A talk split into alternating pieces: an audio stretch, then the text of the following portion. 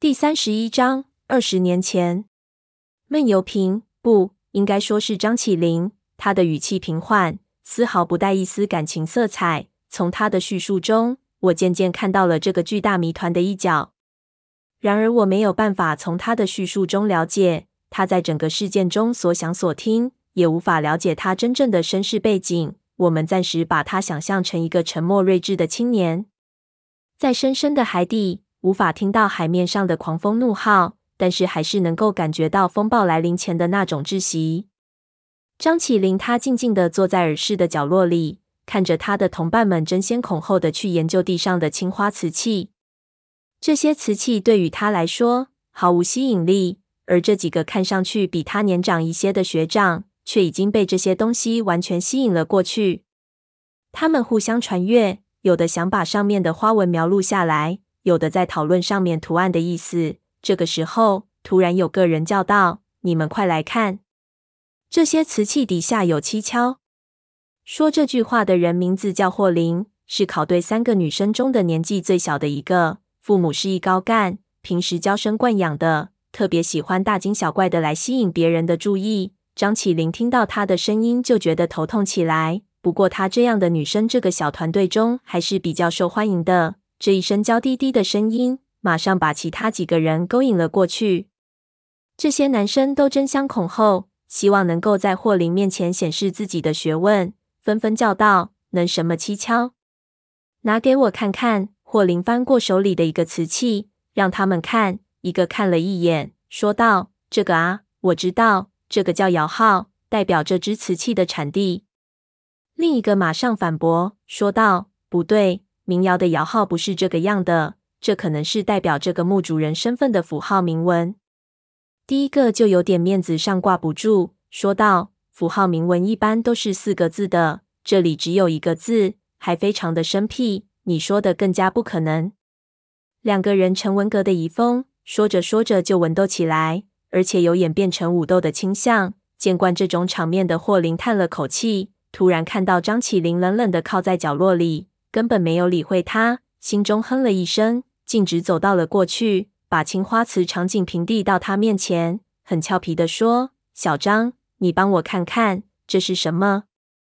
张起灵根本不想理他，淡淡的瞄了一眼，什么也没看清楚，就转过头说道：“不知道。”霍林脸色一变，他很少在男人面前吃闭门羹，不由心中不舒服，说道：“小张，不准你敷衍我。”仔细看看再回答。说着，一下子把那瓶子塞到张起灵手里。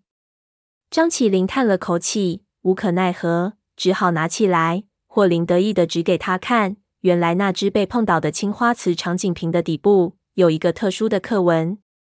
这个刻纹张起灵从来没有见过，不由心中一冷。一般的瓷器底部都是从哪里出窑的窑号，然而这个刻纹有凹凸的手感。却不是任何摇号的名称，更像一个编号。他随手拿起另一只，翻过来一看，果然也有，却和他刚才看到不同。这一下子，他突然隐约感到，这些瓷器似乎并不是单纯的陪葬品这么简单。霍林看他神色变化，以为这块木头终于开窍了，问道：“小张，怎么样？这到底是什么东西？”张起灵根本把它当成透明的。他拿起这些瓷器，一连看了十几只，发现每只的底部都有不用的符号，而且这些符号有规律的变化着，似乎是一种有固定排列顺序的编号。为什么要给这些瓷器编号呢？难道他们的排列顺序是这么严格的吗？还是如果不按这些编号排列，就达不到某种目的呢？张起灵心中无数的思绪闪过，不由仔细地端详起这些瓷器来。他一看之下，又觉得愕然，因为瓷器的花纹所描绘的内容，不是春耕，不是庭院，却是一幅工匠在雕琢巨型石像的画面。这种画面在古代是不登大雅之堂的，何以会将其描绘在瓷器上？他一路看下去，渐渐发现了一些端倪。这些瓷画在单独看起来时候，并无什么特别之处，但是只要按照排列的顺序，你就会发现。这些画面都是连续的，似乎是在描绘一个巨大工程的进展情况。这个时候，所有的人都被他奇特的举动吸引住了，几个男生不知他卖的是什么关子，都莫名其妙的盯着他。张起灵并未理会这些人，他没有像我一样一路看下去，而是直接走到了最后一个小巧的瓷花双耳壶边上，拿起来仔细一看，心中已然一动。只见这最后一只双耳壶上，已经勾勒出了整个工程完工时的情景。那是一座无法用语言来描述的漂浮在天上的宫殿，宫殿下方云雾缭绕，宫殿的建造者们站在地面上，仰望着天空中，而边上的一座山上有一个道者，正怡然自得微笑。这小小的双耳壶无法表达出这个工程的任何雄伟壮观之处，但是张起灵还是感到了一阵无法抑制的激动，因为他知道他找到了什么东西。他几乎可以断定，上面描绘的内容就是明初的鬼手神将汪藏海所设计建造的云顶天宫。这传说中可以飘在天上的宫殿，老早出现在了民间传说之中。然而那时候的解释是，汪藏海是利用一只巨大的风筝，配合大量的金丝线，来造成美轮美奂空中宫殿的假象，来取悦朱元璋。可是，如果传说是正确的话，那这里所描绘的情景又是什么呢？如果传说不正确的话，那么这些词话是不是说明汪藏海真的造了一座飘在天上的宫殿？传说与事实，事实与传说，哪个真，哪个假？张起灵开始迷茫起来，他思索了一会儿，毫无头绪，就把这些事情告诉了还不明就里同伴。这些人当然不信，忙按照他的方法，一个瓷器一个瓷器的看下去，不由一个个看得目瞪口呆。这不仅是中国历史上绝无仅有的，也是最匪夷所思的发现。那个霍林一看到自己的发现竟然引出了这么重大的发现，不由欣喜若狂。就在张起灵脸上亲了一小口，这一下令的几个男的马上吃起醋来。偏偏张起灵没有察觉到这一点，他可能根本不知道是谁亲了他，也不想知道，直接走到文景边上，提议马上进后殿搜索。他认为更多的线索必然可以在棺椁中找到。文景到底是个负责人，他一想，认为这样做太危险了，忙说道：“不行，绝对不行。”没有领队的带领，我们不能自己进去古墓。张起灵看他不同意，也不多废话，自顾自收拾自己的装备，就往甬道走去。文景到底是一个女中豪杰，看他如此不把自己放在眼里，不由也心中不快，就想出手教训他一下。反正他在研究所里也经常耍几招功夫，教训一下那些不服他的毛小伙子。想着，他突然上前发力。想一把抓住张起灵单薄的手腕的关节，这叫做扣脉门。脉门一旦扣住，就可以四两拨千斤。她一个女人力气自然不大，但是只要率先发难，也足以让张起灵这个大男人疼得求饶。另几个男的都中过文景这一招，不由暗自发笑，想看张起灵的笑话。这一招他百试百灵，一般没武功底子的人根本防不胜防。然而他这一下却没有扣着。不由大吃了一惊。这时候，张起灵已经回过头来，淡淡说道：“你放心，我自己能照顾自己。”文景冷笑一声，说道：“你拿什么来照顾你自己？小张，你在所里就是出了名的无组织、无纪律。可这里是古墓，请你不考虑自己，也要考虑考虑大家的安全。”张起灵点点头，竟然说道：“我会考虑的，我很快就回来。”文景小脸都气红了，心说怎么摊上这么个刺头？看他那不温不火的语气，自己又没办法发火，上去一把拉住他，说道：“不行，说什么你也不准备去。我们已经少了一个人了，你叫我回去怎么向所里交代？”张起灵似乎有点不耐烦，转过头，眼神一冷，说道：“放手。”文景非常坚决地看着他。我想，任何男人看到他这么可爱的一个女人，用那种眼神看着自己，都会妥协。可是张起灵突然睁大双眼，眼神瞬间就变得犹如恶鬼一样。文景被一下子吓得手都软了，被他一下子甩开。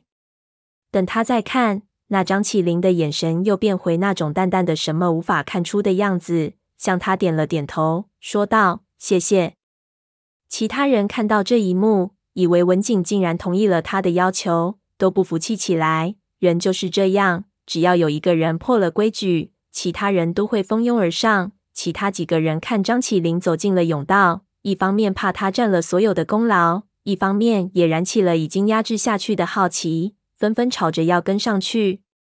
文景到底是个女人，她知道她刚才的手一放，自己已经失去对这些人的控制。事到如今，除非手里有把枪，不然已经没有任何办法可以阻止这些年轻人了。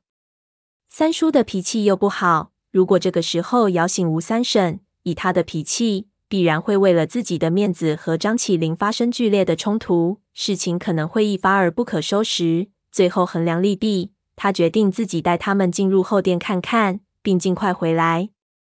以他多年盗斗的经验，如果这只是一个普通的墓穴，必然没有问题。之后的过程与我们经历的基本相同。至于他们如何通过机关重重的甬道，发现了池内的阶梯，然后下到池底。虽然也十分的曲折离奇，但是并不是需要叙述的重点。张起灵讲述的时候，也是一句话就带了过去。最关键的事情，还是他们下到了水雾缭绕的池底，看到那块无字石碑以后，这池底的情景简直是诡异莫名。那些浓雾在手电的照耀下，不时变化成各种各样的脸谱，让人不由自主的产生畏惧的心理。走下最后一阶石梯的时候，一行人突然就变得团结起来，大气都不敢出，在雾气中互相拉扯，战战兢兢，生怕有什么东西突然冲出来。霍林见张起灵毫无畏惧，而边上其他几个人平日里威风八面的所谓所里的学长，如今都闪闪缩缩躲在他的身后，不由对他生出一点好感，对那些男生说道：“你看看你们几个，都比小张大了好几岁，连他的渣都比不上。”丢人不丢人？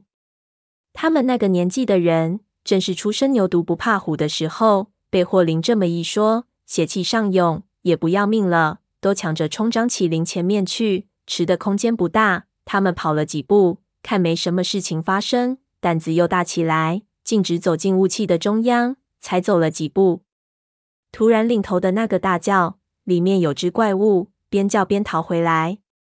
这一嗓子几乎把所有人都吓得屁滚尿流，后面几个也不管自己有没有看到，头皮一麻，也跟着后退。张起灵不理他们，领着其他几个人自顾自走了进去，就看到了那只所谓的怪物，就是那只定海石猴。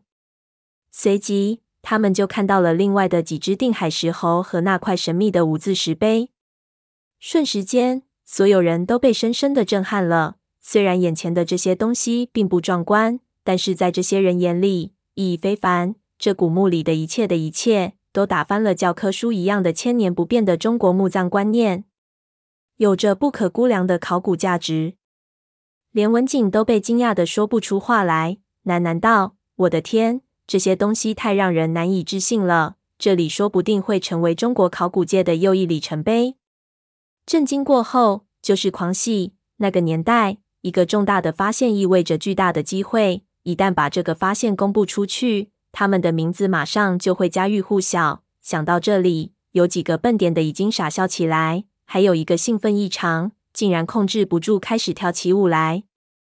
这个时候，惹起这场祸头的张起灵却深深的皱起了眉头。他看得比任何人都仔细，早已看到石碑基石上的篆刻古文：“此碑与有缘者，即现天宫门。”入之，可得仙境也。这一句话给他的震撼，远远在于其他这些发现。他没有半点被边上人的癫狂所感染，陷入了深深的沉思之中。按照他的想法，这样的文字不可能无缘无故的写在这个地方。所谓有物则必有其用，墓主人把这些东西摆在这里，必然有不得不这样做的理由。那这石碑中通往天宫的门，到底在什么地方呢？如何才算有缘呢？他站到石碑前面，一寸一寸的找起来。可是石碑就是石碑，没有任何机关或者暗纹的痕迹。其他的人闹了一会儿，也逐渐冷静下来。文景觉得时间已经差不多，再在这里耽搁并不妥当，就招呼他们回去。那几个人开心也开心够了，见识也见识到了，也收起心来，说说笑笑的就往阶梯走去。文景一个一个的数过来，数到最后，发现张起灵还没过来。张起灵刚开始不服从领队，坚持要来后殿，现在又不肯归队。想到这里，文景非常的生气，但是职责所在，总不能扔下他不管。他语气很差，吩咐了其他人一声，一队人又快步走回到雾气中。他们走了几步，看见张起灵还蹲石碑前面在研究什么，文景不由心头火起，叫道：“你还不走？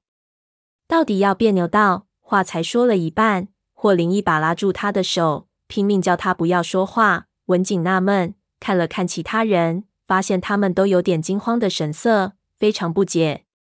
霍林看他还没反应过来，忙指了指雾气之中。文景顺他的手看过去，只见张起灵的边上不到两米的距离，雾气深处出现了一个巨大的人影。